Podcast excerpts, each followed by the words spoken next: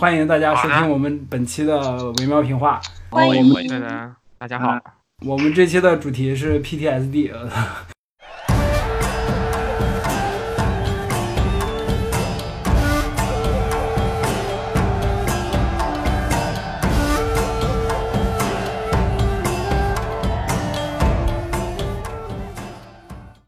嗯嗯，就是为什么是 PTSD？我操！就是怎么就怎么就定了这么个主题呢？我也我我都感到非常的疑惑。对，呃，那先先做自自我介绍，就就大大家好，我我我还是没有，你们还是没有。大家好，我我是华晨宇。大家好，我是我是我我是林子，我都快忘记我是谁了。大家好，我是个屁。嗯。欢迎大家收听。这哪是屁呀？勾点芡就是 太恶心了！我操！太恶心了，太恶心了，我受不了了。大家好，我大大家好，我如果是个屁，也要崩到张苗晨脸上。我是 AC。嗯。你放的屁真牛屁，一放放到了意大利，意大利的国王正在看戏，闻到这个屁非常满意。好了，咱们咱们。大家看着这一期的标题 PTSD 点进来，然后先听大伙儿说唱，一会儿讲了个屁，接下来就讲个屁嘛，对吧？这就是 PTSD 的四个环节的第一个环节就是屁屁，对，没错，对对对。今天今天主题，说实话，我也觉得很很很莫名，就是我我已经完全记不起来我们定它到底是个什么样的场景，只是等到我们意识到的时候，在那张带路表上面就存在了这样一个主题选项。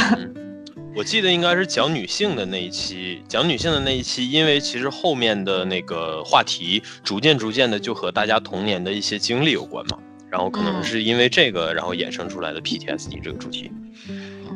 我觉得我们还是得先就是大致的交代一下，就是 PTSD 到底是一个什么东西，就是它。对对对。如果你经常看美剧的话，然后这个词出现的概率可能还挺高的。然后这几年其实互联网上，呃，关于就是类似的一些情况和那种就是精神状况的讨论也逐渐变多了。所以说这个词可能就是不再是那么少的人才知道的一个词了，就是一定程度上很多人都都都知道这个东西了。对，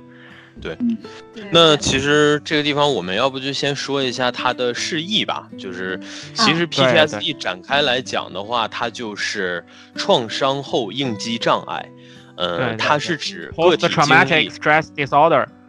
是一个缩写。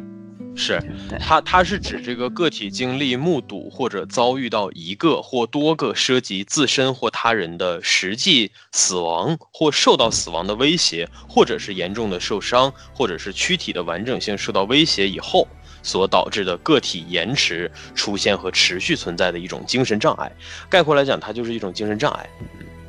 是的。现在现在也有一些，就是一些一些场合吧，不会把它称为就是 disorder，会把它称为就是那个嗯 stress reaction，就是讲它是创伤后的压力反应，而不是讲说，因为 disorder 这个词会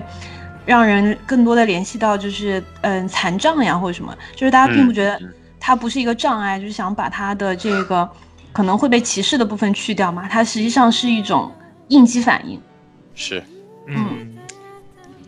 实际上就是目前来说，我们了解到的 PTSD 的患者，大部分是，嗯，比如说经历过战争，然后特别是一些参战的军人。然后还应该来说比较多的就是这个情况，就是进入到大众的视野，其实就是源自说在两次世界大战之后，心理学家因为那段时间也是心理学蓬勃发展一段时间嘛，嗯，然后就是他们呃大量的实验记录，然后表明说很多的从战场上回来的士兵出现了很糟糕的一些就是心理状况，比方说情绪沮丧啊、过分敏感、失眠、焦虑，然后有攻击行为、回避社社会活动，就等等各种各样不同的这种。跟就是其他人不太一致的这种，让也让他们自己很痛苦的一些反应，然后这些症状被归结到了一个点上，就是这个 PTSD。对对对对，我我最早了解这个 PTSD 就是看那个《阿甘正传》，他他那个上尉，阿甘的那个上司，就一一开始，就是他一出场不是坐那个轮椅，就然后喝酒，然后呃着急什么的，然后就感觉挺放浪的，但是那个。我忘了是什什么情境，然后让他那个，那个 PTSD 发作了，然后就特别暴躁，然后又砸东西，又那个什么的。哦，对对对，好像就是，哦，好像就是他招招过来那两个女的，好像在嘲笑阿甘，然后他马上就那个什么，然后他马上就发作。嗯嗯，其实 PTSD 对生后来他成为了他成为了苹果股东之后，就事情好像就好了。他妈的！其其其实我感觉就是 PTSD 对生活的影响通常都是特别突发性的，就是它表现出来的时候会，嗯，就像刚刚我们说的，其实可能往往就是会完全没有征兆，或者说外人看起来是完全没有征兆。嗯，就是突发的，你可能有一个很小的诱因，就使他就是突然间回忆起一些东西，或者说是回忆一些东西的嗯周围信息。是，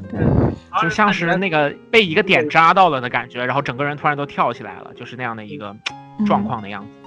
然后常见的嗯 PTSD 的症状还有还有情感情感隔离，就是你会感觉这个人好像和大家都不怎么交往和接触，不交心，然后没有办法试出自己真正的这种情绪体验啊之类的。对，嗯，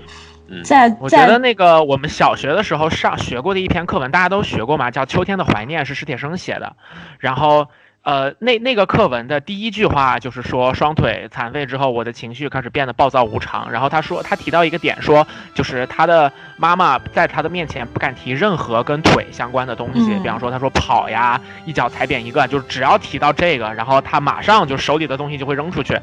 然后或者说不提的时候，然后他也会捶自己腿呀，然后喊着怎么怎么样的，然后就是他妈妈会从那个门外跑进来，然后就是把他抱住啊什么之类的。呃，就是其实这些东西啊，它已经很早的就体现在我们的社会观察当中了。它可能变成文学作品的形式，变成电影情节的形式。大家知道这种情况是存在的，但是并没有一个很明确的对应，说，嗯，这个是一个心理层面的一个状况，叫 PTSD。然后这几年其实是这种情况逐渐摆脱污名化，开始被大家用科学的一个视角去认知的，就经历了这么一个过程吧。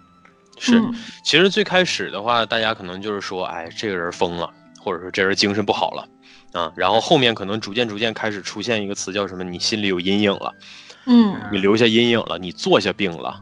嗯，然后再之后就是 现在我们有了更加科学的或者更加合理的定义给他，对对，而且 PTSD 这种嗯，除了战争啊还有事故以外，就是现在慢慢的被观察到了一些就是更多的那个。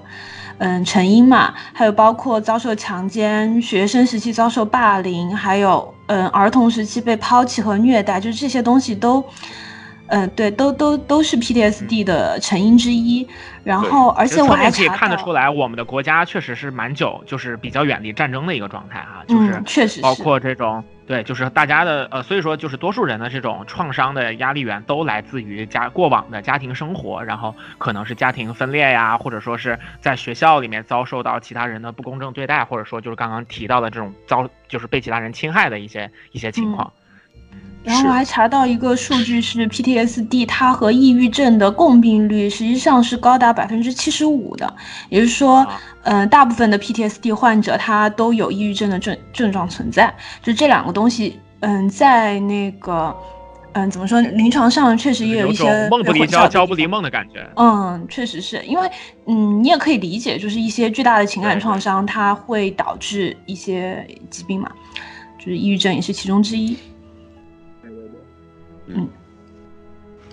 刚刚严老师说，就是他那个，就是对这个印象比较深的是那个，就是《阿甘正传》。然后我印象最深的哈，其实是《惩罚者》。惩罚者就是我们前对我们前面在那个 Netflix 那一集里面稍微有提过一下，但是当时提的是夜魔侠为主嘛。就是《惩罚者》稍微提供一点背景，就是他在那个就是老的漫画里面，就是战场回来的老兵。然后在比较现代的剧集里面，把这个事情放到了就是阿富汗和伊拉克的，就是那一系列就是战争的战场上面。然后也是就是同就是因为他是军人出，就是作为军人回来的，然后他会认识很多这种退伍的士兵，然后被这种 PTSD 困扰的人其实非常非常的多。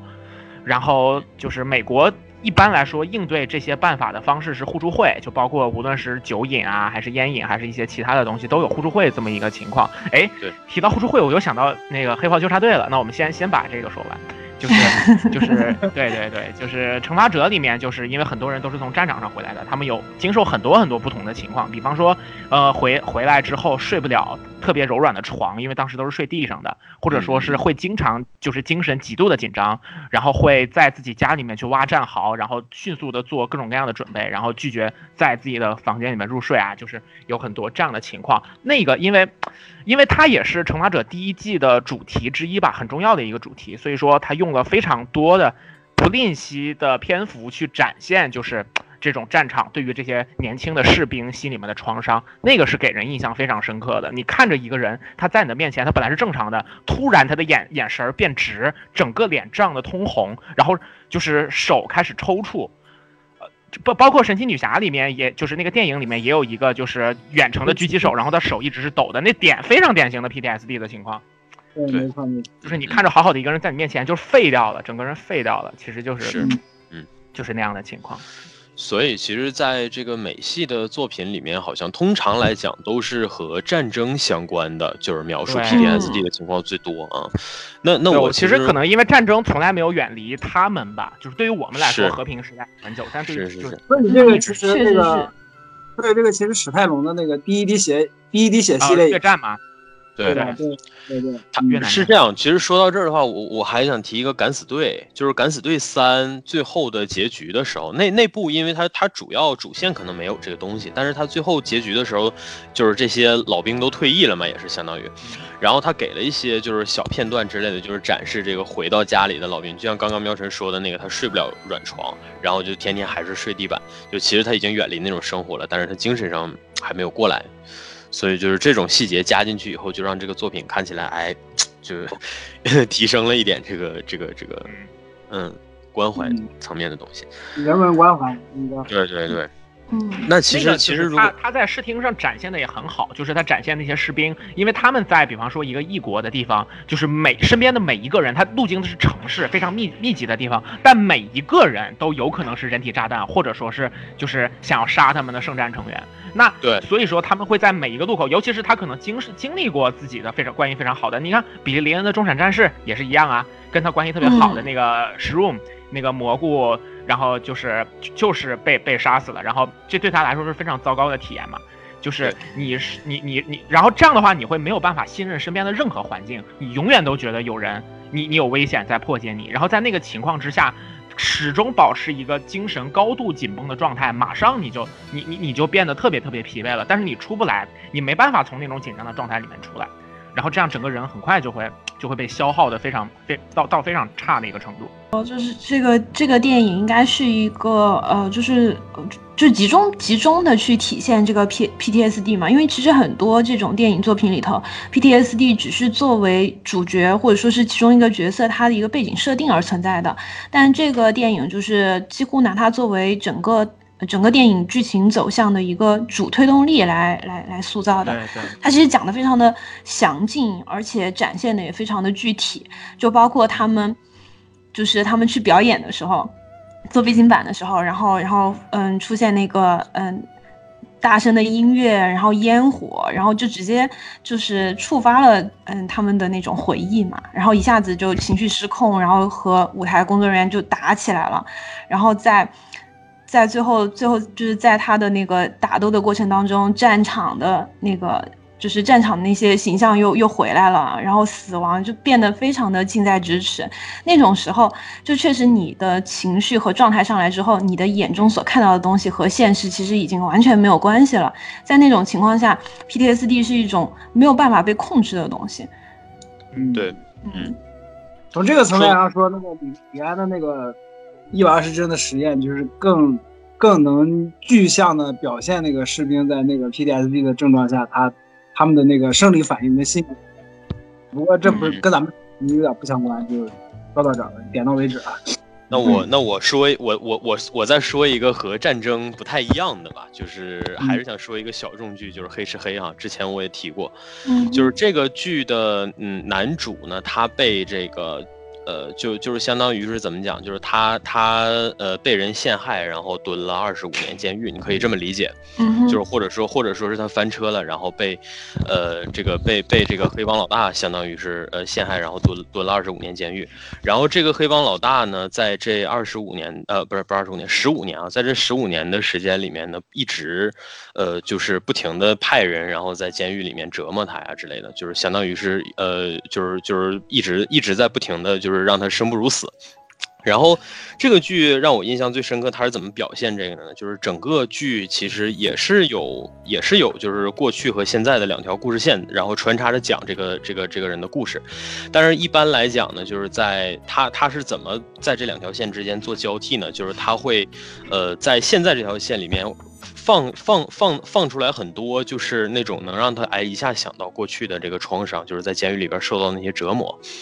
就是他会放很多这种节点，然后一下就可以想到当当时他的所有的遭遇啊之类的，而且就是呃最关键就是我为什么后来觉得他是 PTSD 的描述呢？因为，呃，他们其实际上这个剧一共四季，然后他们在第二季的时候就已经就是把这个呃就是已经把过去的这个人给解决了，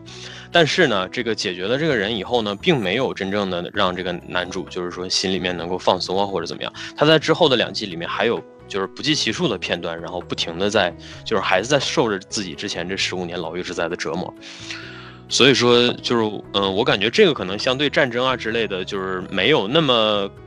呃，没有那么大的这种就是 关怀吧。但是这个剧对于他的这种就是比较私人化、比较个人化的这种。呃，PTSD 的描写是让我感觉非常细腻而且深刻的，但是考虑到这个剧实际上是一个就是挺怎么讲，挺挺挺硬核、挺挺粗暴的这种剧，所以说我觉得这是非常特别的一个地方。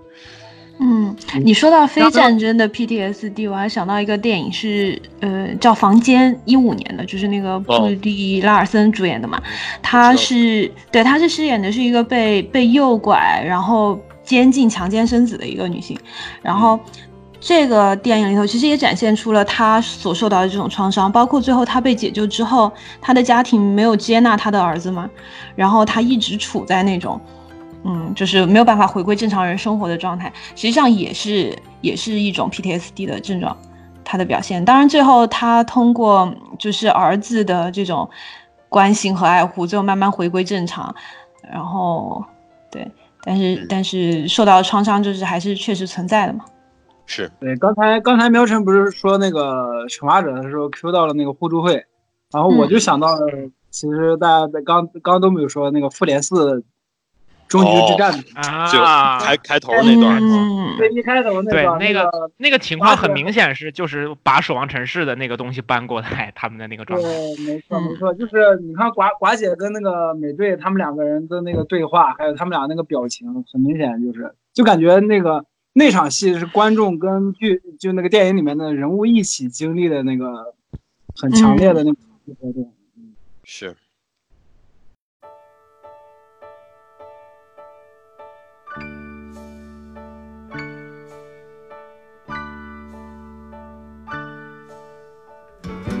wonder should I go or should I stay?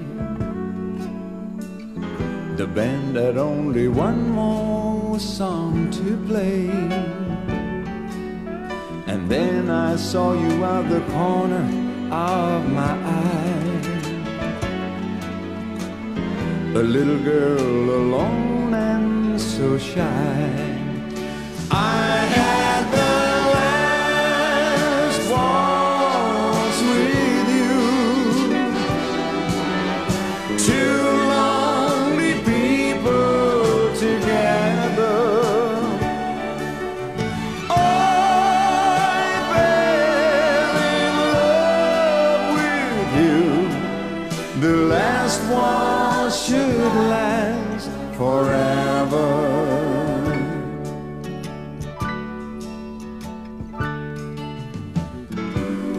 the love we had was going strong. And through the good and bad, we'd get along. And then the flame of love died 嗯，其实话又说回来，就是我们现在就经常提嘛，就是像微博上啊，大家就会会互联网上，大家经常会说，包括原来的那个梗说有战狼 PTSD 嘛，就这个词其实现在已经开始被互联网化了，就是它的我们经常使用的语境里，它也没有那么严肃，大部分时候都是出现了一个语义泛化了。对，比如说这个最近的，我能想到最近的就是跟导师老八相关的，就是战争后，所谓叫战争后遗症，其实也是 PTSD。嗯，对，对，就是这大部分时候，实际上我们描述的都是，就是觉得自己 觉得，比如说重复出现的东西。开个盘吧，AC 老师会在几分钟之内开始给我们模仿这个。没有这个，这个实际上就就是我为什么提在这儿提提老八这个呢？是因为就是老八这种。质量这种类型的视频，就是大家去看的时候，其实都是带着戏谑的这种态度，或者是解构的态度。然后呢，就是因为他吃过那种东西，然后再之后他吃别的东西的时候，他那个喉咙会反，就是会往上反，会有那种就是类似，因为他吃的都是比较刺激性的食物，所以说他吃的，就是他一吃那些东西的时候，他那个喉咙会不自觉的往上反。就是你且不管他是不是故意的，他有可能就是我想说的是，他那个有可能是真的 PTSD，但是呢，大家在弹幕里面刷那个战争后遗症，然后五个字中间打上空格，就是 五个字中间打空格，这个就相当于是玩梗嘛，就是现在这个互联网语境下的一个玩梗，所以其实大家玩这个梗是带着戏谑的态态度的，但是实际上老八很有可能是真的在那个情况下真的是有 PTSD 的。嗯，老老八这个视频是啥？是 Milk 的那个吗？不是，那是郭老师。老八就是就是他。AC 老师，你现在不学不行了。这个不展开说。到了。你不用不用你学。这个这个等等，Everybody。等我回头跟维欧老师单独再说吧，就是就是概括来讲，就是他他曾经为了这个呃就是出名或者说为了火一把，然后他吃过非常重口味的东西，然后吃完了以后呢，就是在之后他出的东西基本上都是比较就是相对正常一点，但是也是比较刺激性的食物，比如说臭豆腐啊、腐乳啊之类的这种东西，然后就是但是那个 B 站是那个 B 站一个 UP 主嘛，就一开始他在村里面，后来他去成都创业是那个吗？呃，不是不是不是，那个是静汉卿吧？啊啊，对对，那个叫上上，不管是谁，对，他们不是不是一个不是一个档次的。对你打，你现在打开微博，直接搜关键词“导师老八”，然后梗百科也好，还是别的也好，然后你直接给你解释，然后他的联想就有一个导师老八吃奥迪给的一个 一个一个一个联想，你就知道他你怎么那么熟悉，平时干的是什么事儿的？这没办法，天天听 AC 老师跟我说呀。没有他吃过。哦，知道了，嗯嗯嗯嗯嗯，就反反正是是是一个网红，嗯嗯是，然后其实严老师想赶快把这个话题带过去，那他应该是知道在说。我刚刚我刚刚提到那个，就就就是我们刚刚说互联网 PTSD，我感觉就是我看到的是，呃，在互联网语境用 PTSD 用的最多的时候，通常就是比如某一个东西火到我们有点恶心的那种地步了，就是。嗯，就它出现的频率有点过于高了，然后就会让人看到就觉得烦。体两开花这种。六学六学 PTSD 现在确实有，对。嗯。这个这个，说实话我也有，就是我现在稍微的在任何正常的节目里面看到有孙悟空、有孙猴出现的片段，我都会。就是下意识的，我会去去想，如果有弹幕，我会我会去翻一下，就是有有评论，我会翻评论；有弹幕，我会看弹幕。就是有的时候我没开弹幕，但我到那儿的时候，我都会把弹幕打开，我就想看一下有没有人刷六学梗。嗯，对。然后呢？你看到了会觉得开心吗？还是怎样？然后，然后，对呀。然后我为什么说他是 PTSD 呢？就是我回头想想，我他妈为什么要关注这个东西？就是已经出现了一种无意识的关心。没错，就是他就是在整个。二零一八年、一九年一直到现在吧，我知道所有的抽象文化的梗，全是 AC 老师提前三个月甚至更多，然后比就是整个火起来的时间提前，然后他开始玩，然后他玩了，他不玩了之后呢，这个大众在大众范围之内就火起来了，然后大众不玩了之后呢，我就发现，哎，这个好像很有意思，然后就又玩了一遍。对，然后认识你们两个的我就会经历长达半年多的骚扰。差不多吧，所以你们想想，这个处在呃风口浪，处在这个事情源头的我，然后后面经历这一波大众这一波，然后喵晨这一波，然后林子老师这一波，然后继续对吧？你们在你们各自的领域里面继续扩散，然后这个东西一波一波的来伤害我，我觉得这就是 PTSD。哎，所以我在微博上看了一个人发微博说：“我爱看导师老八，不爱看郭老师。”你说我男权？得了，这是女权 PTSD，完全不搭。郭老师，哎，真的现在有很多很多女权 PTSD 的的存在。就是只要只要一看到某一些社会新闻里面有两个性别，然后底下就突然开始出现女权和关于反女权的争斗，就是这个东西就也非常的烦人。没错，这跟性别有什么关系？是是是是，没错没错。就是就是这个女权 PTS，对，就导致我我最近我最近几年就彻底不不关注女权的就这相关的讨论跟相关的问题，就是我就觉得这这群人群魔乱舞，爱咋咋地了，跟我没关系了。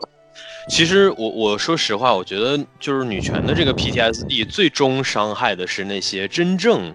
就是想要搞点正经女权的人，因为你想象一下，就是这个东西，我们刚刚说，他在国内被各种心术不正的人，不管代表什么立场的人，迅速的发酵成各种各样的歪曲化的这种东西。然后呢，那些真正的就是想要为这个所谓女性这个理念做点事情的人，他们一次又一次的看到这些毫无意义的争论，然后占据着这个本来应该是给讨论正经事儿留着的空间。对，然后他们他们自己本来想要坚持的那种好的想法、好的概念，一次又一次的受挫，一次又一次的打击，甚至自己周围可能就是就是可能可能平常本来是很很这个关系很好或者很怎么样的人，但是最终都变得排斥这个事情。然后我觉得到最终来讲，可能他们自己想要正经去说点什么的时候，反而没有这个空间了。所以这个其实是他们的 PTSD。嗯，确实。确实是，就是很多，就是这个事情到了后来就已经不再是说谁看到你的观点不开不喜欢，而是说一看到类似的讨论就已经不耐烦了，对，就是已经。对，不管你说的有没有道理，或者说根本不管你在说什么，就是啊，不要不要再跟我聊这些了。我一我一想到这个东西，我头就大。已经出现这种行为，这种情况就就非常。看到那个字儿，我看到那几个字儿，我看到女，看到男，我就放弃思考了。那么最终我形成一个什么办法呢？就是把女和男放到一起念然后就是骂人。最后大家只会骂人。嗯。确实是，嗯，其实这些就都很典型了。就是如果我们最近看到有有说这些相关的，基本上就是。就是这几个，其实，呃，我觉得他这就是在这个语境里面说，更多还是借用这样的一个概念去表达自己对互联当下互联网上的一些现状的反感吧。我觉得也足以证明说，就是在整个的大环境当中，其实是变得越来越多样了，然后一些矛盾也变得越来越尖锐了。就是大家对于这种就是不喜欢的内容，然后一方面承受能力下降，另一方面极端的内容确实也比之前变多了。是的，嗯。嗯。是。的，现在其实也不是。说现在，就事实上，本来人们的注意力就更容易被一些呃极端化的东西所吸引嘛。然后包括在讨论一些问题的时候，当你提出的话题和观点足够尖锐的时候，你必定会收获更多的讨论。这个东西它决定了，嗯，目前的互联网环境它会越越来越极端化，然后大家言辞会越来越嗯激烈，然后持有极端观点的人也能够获得更多的一些。怎么说呢？追追追随，或者说，嗯，对一些倾听，就是其实我们说到，对，其实我们说到互联网的和 PTSD 这块的话，我觉得要不再说一个跟网络暴力相关的吧。嗯哼，就是，嗯，如果你是一个曾经被网络暴力过的人，就而且是我指的不是那种单纯的我骂你几句，你嘴臭我几句，我指的是那种真的就是群殴围殴式的网络暴力。嗯嗯。嗯，就就是就是就是他他是我一朋友，然后嗯，他也是做这个，就是他是做和那个美漫相关的这个自媒体的，他大约。呃，起家的时间是在二零一六年左右，然后他从那个时候开始做，然后可能在这个过程当中呢，他做的东西，或者说他用他的这个自媒发表的一些看法呢，和，呃，和就是一部分比较极端的这个美漫粉儿，然后发生了冲突，就是他们理念之间有冲突，然后偏偏呢，这一部分美漫粉呢，又是相当于是就是我们前几期讨论那些什么网区啊之类的，对吧？就是他们最不好，对最难惹、最不好惹的这帮人。没错，哎，就是就是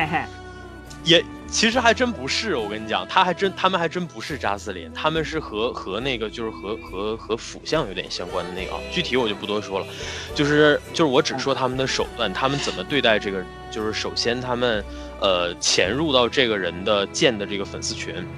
然后他们在粉丝群里面卧底，这个群里面的就是就是他和其他所有人的讨论，各种各样的讨论全部截图保留。然后回头呢，去转而制作那些各种就是呃逻辑清晰，然后这个画面精良的各种各样挂人的图片。嗯，再之后呢，就是组织一帮人，就像专业水军那样，就是不停的圈他，然后不停的挂他，不停的骂他。而且你想想，这这些东西每天会出现在这个人的微博的首页，他一打开微博，私信里面都是骂他的东西。然后包括这个主页里面各种各样的，就是包括他之前觉得是朋友的人，然后实际上都是卧底，然后都在转发这种东西，转发都在转发挂他的东西，甚至于最荒诞的是在于就是转发挂他送薯片儿，嗯，不是垃圾食品是吗？有意见？有，有害健康。然然后然后更过分的是后面就就就是其实其实说实在的，一般情况下的就是纯粹因为这个呃各种作品什么的起冲突的这种网络暴力，就是大家互相挂一挂撕撕逼就算了。嗯，但是他我这朋友也是倒霉，就是他直接遇到人肉他的人，哎人家直接人家直接把他的姓名啊、工作单位啊什么的，就是甚至是地址，甚至是地址都给人肉出来了。这已经涉及到违法犯罪了。没错。对。但是这些当然，我我我为什么说了这么多？其实我重点想说对他的伤害是啥？就是这个人从此以后再也不建粉丝群了，他没有任何，就是他也他他基本上不和任何的网络上的朋友进行正常的沟通了。我为什么会有这种感觉？是因为他在和我，他后期在和我说话的时候，你都能感觉到他整个人的状态是有变化的，就是他已经和第一年、第二年开始做刚开始做自媒的时候那那个状态完全是不一样的。我觉得这些是这个人切切实实的伤害。至于 PTSD 是啥，就是首先，首先作为一个自媒，他没有办法和粉丝这样去，就是用我们东北话说敞亮的去交流。我觉得这个本身是一种伤害。然后再有的话，就是他从此以后进行任何形式的发言，都变得无比的谨小慎微，反复的推销自己的东西，甚至于推销到有点阴阳怪气儿的程度。所以说，我说其实谨小慎微是没毛病的。你推销自己的东西没错，因为你自媒你要对你自己说话要负责。但是他后来发的东西变得，就是绝大多数的东西变得无比的隐晦，而且有点阴阳怪气儿，包括他整个人跟别人说话的时候这个状态，我觉得。就是就是，当然了，其实我和他的这个关系没有近到说能 share 所有东西的程度，但是这个是我目目光所及的，我觉得他受到的伤害，他在互联网上受到的伤害，这个是当时所有人都能看见的，所以我觉得这部分内容也是非常不能够忽视的一点。确实是，现在很多呃自媒体作者，就是他们在互联网上的发言，就是真的是越来越谨慎，就是会给每一个句子加上无数的定语。嗯，这个仅仅是我个人有限的了解所认知到的观点，就是他会尽尽其所能的把可能被误解的部分给去除掉，但实际上这个。不是人类正常的交流方式，而且过多的这种东西会极大的影响它的内容质量。但他不这样做吧，又会就是遭遇莫名其妙的攻击。没错，会有杀身之祸。对，这个就让让整个环境变得非常的不好。是，其实林林子刚刚说的这种，我觉得还是停留在谨小慎微的地步。我说的这个朋友，我说的这朋友，他后期就是到了属于，就是他最极端的有一段时间是猜字谜。啊，就是他发那东西，对他发那东西跟他没有一定了解程度的人看不出来他到底在说啥，到这种地步，就是他会在那种一发出来，好像普通粉丝一看啊，你说这个，但实际上他说的不只是这个，这个只有跟他关系好的人，或者说对他了解深一点的人能看出来他在说什么。嗯，还有一个非常明显的点，我不知道其他的那个自媒会不会有这个，就是他会改名。嗯哼。因为说实话，你一个做到粉丝就是成千上万或者之类的这个号的时候，你是不太好再改名的。就是 ID 这种东西，一般都是你一开始想好了，你定好了，你就不要轻易再去改。但是他那段时间频频的改，他改了能有三四次。嗯，就是在很短的时间之内改了三四次，那段时间我能感觉到他心态上变化是很大的。嗯，嗯，这确实是，这种就是真的惨。对，受到这种霸凌，确实是非常的难过。嗯，而且而且最最可气的是，就是嗯，像你你对一些不了解情况的人，呃，如果说这种事情的话，别人会跟你讲，啊，你做自媒体的，或者说你你你你要发表自己的观点，你就是要那个接受有不同的人有不同的想法呀，人家只是表达不好啊，你做这行你就是得承受这些东西呀，然后你如果说呃觉得这些东西不对，那是你太玻璃心了呀，就是你反而还会再听到这样的言论，对，这个就就我嗯我觉得是这样哈，就是呃，其实呢，环境就是这样，因为没有办法，这个绝对这就是绝对呃，这个言论自由换来的代价，这个没有办法。呃，再有呢，就是确确实实，如果你要解决或者你要去呃，就是就是说白了吧，其实现当下的这种话语环境就这样，你如果想挺过去，你就得硬碰硬，这个我是认同的，但是它造成的伤害是不能够忽略的。就是我可以硬碰硬，但是我在这个，比如我今天硬了几个小时，对吧？我软下来了以后，我还是很疼啊这 听，起来不太对。就是就就我还是很疼，就是那个伤害是一直存在的，就是嗯就是黑黑社会大哥后背上那刀印儿，可能后面会不疼，但是那刀印儿一直在。嗯对，就是这是伤害，而且它会它会有很多的这个这个连锁的东西，就就像你可能拍照片的时时候，拍个正经的照片的时候，你得得拿衣服遮一下呀之类的。其实说白了，这不都是 PTSD 吗？对吧？它不只是精神层面，它有很多是影响你的行为的。嗯，确实是。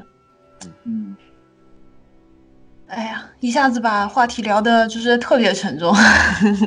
我操，我我我应该我应该，哎呀，我应该兜着说，是吧？没有啊，只，是其实我们说这个话题，就也不也基本上怎么说都都都是往这个方向走。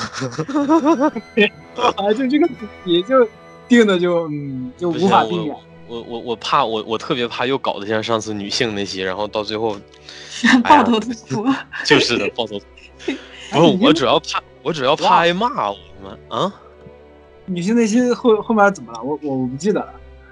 就是大家都都都那个分享的东西都特别的，就是都挺惨的。对对对对，没没办法，主题就这样。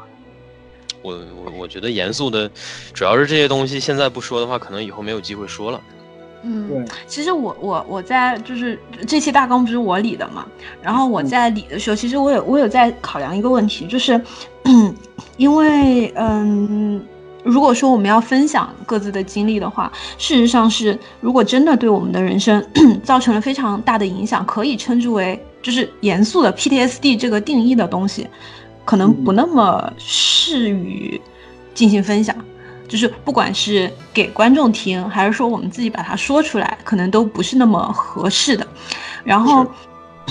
但如果只是就是取其现在的泛义化的东西，就是那些那些我们会觉得有些膈应的呀，然后会难以忍受的东西吧，有些又太轻量化了。就比如说我们说啊，六学 PTSD 或者战狼 PTSD，它有时候又过于戏谑了。嗯然后所以理的时候，其实我觉得还蛮难的。所以我，所以我把这个事儿搞出来，就是我想说，就是这个是互联网语境下的，就是就是不只是那个什么，就是它不是说你光看了一个视频，或者你被精神污染了之类的，你被精神污染，那是你受到鬼畜的精神污染，那是单向的。但是像他这种的话，那就是确实确实有人在伤害他。对，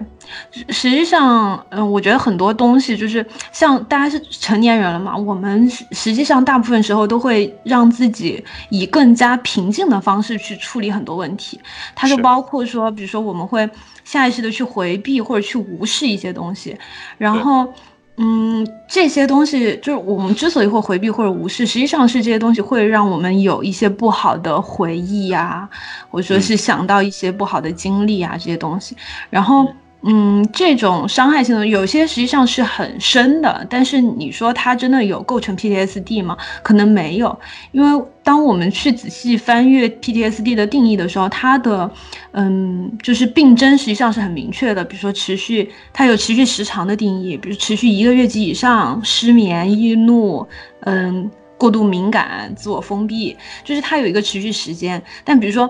就是我，我经常会听到我的一些朋友说的，比如说从小家里，比如说穷，然后我们那边啊，红薯这个东西是拿来喂猪的，嗯，然后呢，不是，等会儿等，不是家里比较穷吗？为什么红薯拿拿来喂猪？嗯，就可能，嗯。是这样，我交代一下吧。我的老家在川南地区，然后我们那边红薯非常的多，基本上是和猪草混合在一起，就是拿来喂猪吃的。然后非常穷困的家庭小孩，可能从小就以红薯为主食。然后，对，然后，然后，然后，对我的，我我今我偶尔会听一些同学提到嘛，就是。比如说像学校门口就会有烤红薯啊之类的，他们从来不吃，然后有时候就聊起来嘛，就说我小时候已经吃伤了，就是可能连续十十年，天天顿顿都是都是红薯，这个东西我再也不想碰了。呃，实际上，嗯，有点类似于我们今天提到的 PTSD 吧，就是就看到这个东西就恶心，就难受，就不想吃。但是他就是有很多嗯再也不想吃的东西，因为他吃看到红薯就会联想到自己小时候的那种不堪的生活，然后就会。引发那个情绪对，有时候有时候我觉得这种东西已经是一个下意识的行为，就是他已经完全的被嗯内化到了我们的行为之中。你说他真的看到红薯就会想到那些生活吗？他不会的，就是他有点类似于一种人体的自我保护机制，他不会再去联想那些东西了，但是他会直接把红薯和讨厌联系在一起，他会省略省略到中间的步骤。是是是，对，算是一种防御机制，这算是一种心理的防御机制了。嗯，对的。嗯嗯，其实就是纯生理上的，可能不结合这个生活条件的这种，就是食物的这种厌恶，也会导致后期的像我们刚刚说的这种自发的防御机制。其实我印象最深的就是小的时候，这个东西我不知道，可能大家地方都有没有，就是炸那种肥肉，把它炸到就是炸成渣。呃，猪的，猪油？对对对，啊，对对对对对对对，我们我们那个东北当时应该是叫油梭子，有的地方叫油油滋了，对，还有叫脂渣的，对，在在山东应该是叫脂渣，那个东西我小的时候有一次，我我当时应该是连着吃了吃了，就是当时连着吃了四五块吧，但是那个时候特别小，嗯，所以说吃完了以后就。就很很就是很快的就就开始恶心，然后就开始反胃，然后加上小的时候其实我很脆，就是我小的时候就是不病则已，一病就废了，所以说那个东西当时给我的那种反胃的感觉，就是确实是导致我从此以后就一直到现在，其实就是我我再也没有敢吃过那东西。嗯，可能那个东西好，就是在在这个别的地方还不是特别的，就是常见。但是但是在这个山东这边的话，他们其实还挺挺常见的一种零食。所以说我一看他们吃那个东西的时候，我就特别的，就是可能现在不会一看就反胃，但是那个东西我基本上没有在，就是从来没有再去，就反正是不会想去吃它嘛。对对对，嗯，咋在碰？对我，我记得小时候，我我们家也会，就是偶尔会炼。然后我外婆炼猪油会一炼炼一大缸，就可能能用一年的那个分量。然后那个油油渣就会，就是一部分会拌糖，一部分拌盐，然后会拌 饭吃。就是小时候会觉得那个是，就是特别美味的东西，可能一年就就就能吃一顿那种。所以我对这个东西倒是特别的喜欢。我听到你说拌盐的，我觉得还好。我一听你说拌糖的，拌糖的我就有点。你你吃烤鸭嘛？就是烤鸭不是会烤鸭皮会蘸白糖吃吗？就是有点类似于那种口感。嗯，好会吗？其实我烤鸭皮也不会蘸白糖。对呀，我我也是啊，就不会啊。嗯，我 行吧。这个可能，这个可能。肥肉的话，我我小时候是，我小时候是一点肥肉都不能吃，就一点荤腥都不行。只要只要我嘴里面碰到一点点，然后就马上就犯恶，对，就是，嗯，对，就是吃不了肥肉。就后来后来后来有一次吃红烧肉，我才发现，哎，肥肉其实也可以很好吃。哎，我发现小时候，还特别是中学时期，就是女生们这这样特别多。我有很多女性朋友，就我们一起去食堂吃饭的时候，就会把里面的肥肉一块一块的挑出来，然后因为我是一个喜欢吃肥肉的人，我基本上就会成为整桌唯一一个肥肉收纳箱。你吃肥肉是不是？来，给你，给你，给你，全全给了。都不问了，就直接往我碗里扒。有时候我会觉得，这未免也太多了一点，就是。青春期营养过剩啊！你这种其实，在菜里面往出挑的还算还算好办的。你你知道那个哈尔滨有一个特色叫红肠，就是这个哈尔滨红肠里面那是一小块一小块的肥肉，但是就是那个那个肥肉。就是看它对于整个肠来说是小的，但是你如果把它一块一块挑出来，它是特别大的。就是你你如果想要从一根红肠里面把肥肉全都挑出去的话，最后这个肠会看起来会是碎碎糟糟的，会变成肉末，对吧？对。但是因为我也是那个时候对肥肉有阴影，所以说就是我们要么切成特别特别薄，然后把肥肉直接就拿筷子哎那样那样捅出去，一捅就走了。对，只能用这种方法，否则确实是恶心。所以哈尔滨红肠我就吃不了，我就不知道为什么那那好多人都喜欢吃。就是我一看到那个肥肉那些粒，然后我就嗯嗯，他他是对，因因为因为就是我感觉这个可能还是老老一辈还是怎么样的口味吧，觉得里面加肥的加大大油可能香还是怎么样的。这样，我我姥爷以前就是特别喜欢吃肥肉，就因为他们应该是就他们老一辈的人应该是从那个以前就是。以前不不好的那个时候过来，对对对对对，这个时代过来，是不管是肥肉还是瘦肉都是吃不着的，是就是只要是肉就就香，你知道吗？所以就我懂我懂我懂这个生活完全不一样。是是是，其实这也是一种 PTSD。你换你换个角度想的话。对对对对，他他因为饥饿，然后导致他形成了这种习惯，就是即便现在可以不那样吃了，但是他可能还是很习惯于去做那种东西，或者说他的整个身体其实就是已经适应了那种那种结构，是是是，就就包括老一辈的吃饭桌上给小小孩。就就给孙子不是呃加夹夹菜，说多吃点多吃点明明都是塞不下了，还 是是是是，这这个其实应该都是有，就是所谓的穷怕了，或者说穷过，然后饿过，嗯，对对对。我还想起来，我我妈有一段时间就是完全不吃梨，后来 经过我的几次询问，她跟我说了原因，她说我就是我妈在怀我的时候，那个时候就就是怀孕的。姐妹们就会讨论嘛，就是孕期吃点什么好，然后他们就有一个说法，说你怀孕的时候吃多吃苹果，生下来的小孩就会脸红彤彤的，然后嗯 白白嫩嫩的，反正就会各种可爱。然后我妈就非常的想吃苹果，但是因为我家是就是原来是我爸管钱，然后那会儿确实也困难嘛，然后嗯。那个时候我小叔和小姑都还在念书，然后也是我爸妈供嘛，所以钱其实不够。然后但是又觉得确实吃水果比较好，所以我爸就天天往家里买梨。然后我妈整个孕期就吃一种水果梨，因为梨比苹果便宜很多嘛。然后后面我出生，据我妈说，我出生之后长得奇丑无比。又黑又瘦又小，然后浑身皱巴巴的，然后我妈就觉得就是吃梨造成的，然后脸色青黄，就是非常的不好，然后就导致她很长一段时间看到梨，她就觉得很很气，就是看到梨会生气的那种，就会想起来，怎么怎么可以这样呢？我只是想要一个可爱的小孩。嗯。